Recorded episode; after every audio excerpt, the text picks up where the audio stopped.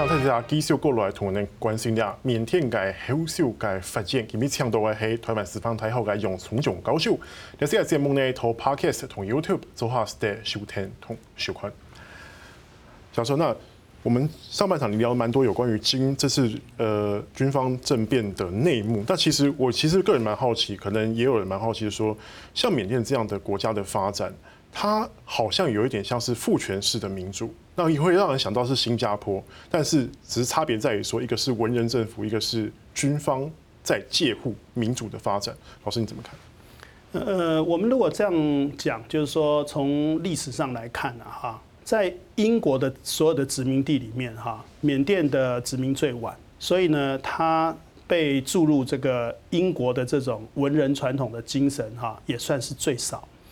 那它独立的时候。当时呢，就设计了一个联邦制。这个联邦制呢，就是少数民族所呃所拥有的这个邦哈，它的势力很强，它的国土面积超过了一半。所以这个时候呢，在独立的时候，就赋予缅甸的军方哈相当重要的角色。那因为这样的关系，所以缅甸的军方一直是以民族主义跟这个新的联邦国家的捍卫者自居，这个才会有刚刚所讲到的啊，一九六二年的这个尼文将军的这个呃军事接管。那这个军事接管一旦变成传统了之后，哈，相当于现在所有缅甸的人几乎都曾经在军事接管的这个情况下成长，所以。当这一次发生政变的时候，你可以看得出来，一般的人还是很清楚知道说啊，这是怎么回事。有些人表示说这个似曾相识哈，那只是说在当时呢，后来的这个结果哈，在后来这个一九九零的这个民主选举哈，军事上就说推翻了这个选举结果之后，缅甸就受到国际上的这个经济制裁，是那大家过了一个相当长的这个苦的日子。啊，那现在呢，好不容易等到这个开放的时候啊，大家以为说这件事情就不会再走回头路了哈。那在这个时候，呃，发生这样的事情，其实是。我想是对大家来讲都是始料未及了哈。有很多外电报道说啊，这一次的这个政变呢，是有很多大国在呃缅甸这边角力的结果哈。我们当然也可以从这个角度这样看，不过呢，看起来这个引发这一次政变的原因还是缅甸内部的情况所造成。那这个内部的原因里面一直存在着这个军人哈在。国家呃建建构的这个角色，那这个就是会变成是最后呢，还是回到呃缅甸的老路，就是说，哎，他们熟悉用这种方式来处理问题。是，那我们再回到就是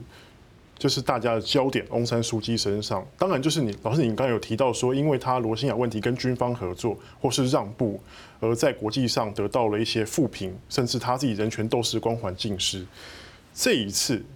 缅甸军方将他拘留，要到二月十五号，那可能会用一些罪名来起诉他，包括像是非法持有一些对讲机，然后包括他的总统温敏也是违反了一些防疫规则，可能都会被判遭到判刑。这样的手法，有人会觉得是太过于拙劣。然后另外说，他们军方的目的到底是什么？嗯，那个首先讲到那个罗兴亚的问题了哈。那个当罗兴亚的这个问题在国际上出现的时候啊，那个很多的民这个国际组织就怪罪到翁山书记头上。我觉得这件事应该是一个便宜行事的做法，因为假如真正去呃进行镇压的当事人是缅甸的军方，那你没有把矛头对准缅甸的军方，反而对准了这个翁山书记，到最后。很可能可以很快的博得声量，才得到这个行动的这个结果。可是呢，对于整个缅甸的局势是不利的了哈。那现在就很多人，很多缅甸人讲说，哎，你看你现在看到新看到这个，其实翁山书记非常辛苦了哈，他必须要平衡各界的这个势力，然后还甚至被人家拘留了。对，那现在呢？现在这个。现在这样的这个结果哈，是一个就是比较特殊的结果哈，就是说，我想是对于缅甸的军方来讲哈，他比较不像过去一样用赤裸裸的夺权的方式，他也会用一些比较细致的方式来做事了哈。大家注意到这一点，就是说，如果在过去直接就直接就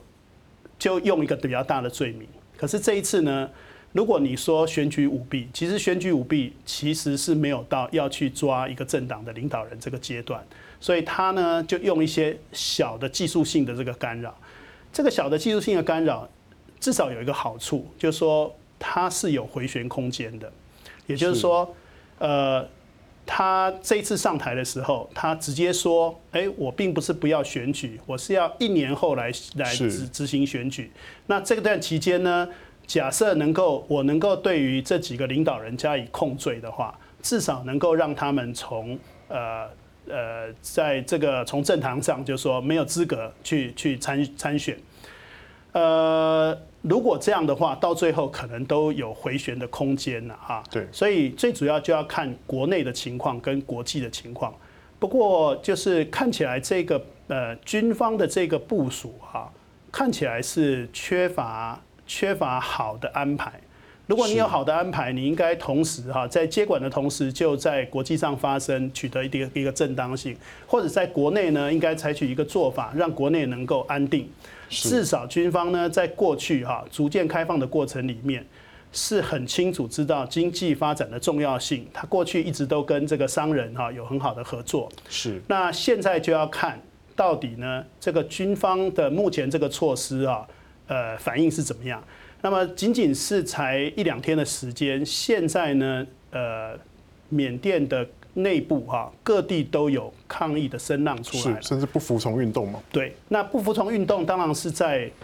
当时啊，这个翁山书记要被抓以前，是他已经知道了这个讯息，他就写了声明了，所以当时就说他发布了这个这个消息，叫大家采取这个不合作运动。那我们还是要这样看哈，其实翁山书记这么长的这个从政过程里面，采取一个和平手段的不合作运动，其实是他的专长。那他过去在被军方压制的情况下，他是靠这样的方式哈，得到很很大的掌声跟呃举因此而崛起。是。现在他只不过想不到，就是说他现在又回到这个老路了啊。从这个角度来讲，呃。这样的对峙情况对军方来讲是不利的，他没有没有任何角度看得到他能够用这种方式继续统治下去。是，老师，那你刚刚有提到说，军方也同意在一年之后重新举办选举，当这些争议都厘清了之后嘛？老师，那您可不可以帮大家来分析一下，说接下来缅甸这一年当中他们的局势会是怎么样？一年后的这场选举可能？呃，翁山不能参选，可能一些政要都不能参选的情况下，这场选举会是怎么样的样态？对，呃，我们我们说他这个目前局势发展有几种可能性，一个就是说真的就是一年以后选举啊，那当然还有一种情况是，如果内外的压力很大的话，他也可能会撤回啊。至少我们刚刚讲保留了这种可能性。假设选举的话，哈，我们说即使是这几位领导人哈。没有办法参选。问题是说，其实民盟已经在呃执政的过程里面培养出一批人才出来了。到目前为止，民盟呢，它变成是无可取代的一个，就是说对民众来讲哈，无可取代的一个标志。所以估计呢，就是说即使局面必须要一年后重选哈，呃，民盟应该还是会有机会重新上台。那在这个情况下，这个军方可能必须要，就是说，在这个情况下，必须大家都要考虑一下，就是说，怎么样情况对是对大家最有利的情形啊？呃，我估计就是说，照目前的这个发展这样看哈，除非有特别的因素的刺激，否则的话哈，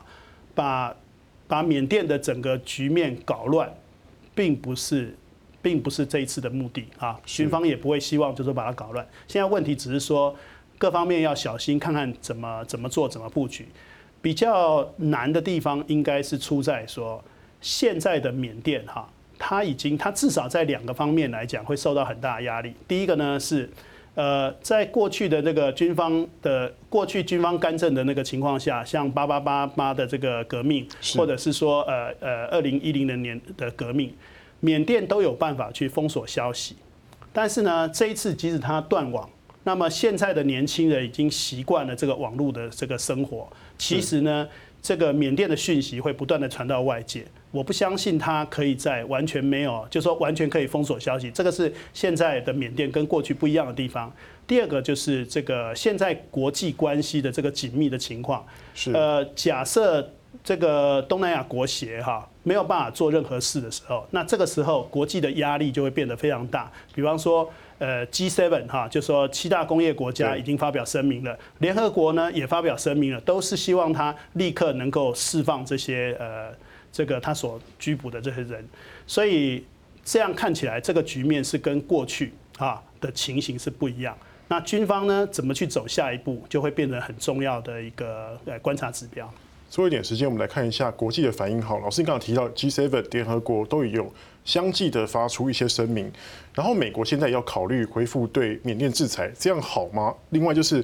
联合国现在也因为可能因为中国、俄国的拖延的关系，也没有办法发出这个所谓的制裁的行动。老师，那你又怎么看哦？是不是又是另外一轮就是美中之间的角力？对，这个就说。呃，美中之间的角力，这个是毫无疑问的哈。就是说，这个呃，传统上这个美呃中国跟俄罗斯哈会利会利用这个在呃联合国这个场合里面哈，会跟这个西方的这个主流唱反调哈。这个我们是知道的。那我们还是要看，就是说这一次的这个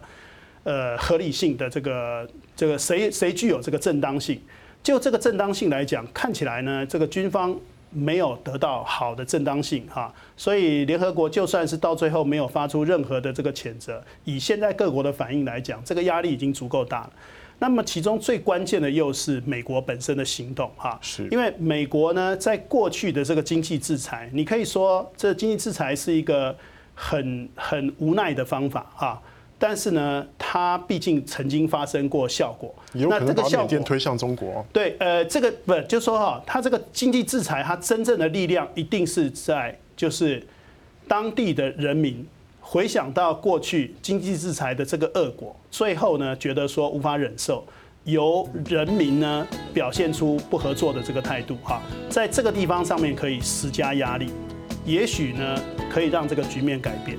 那目前呢，可能在国际上工具很少的情况下，呃。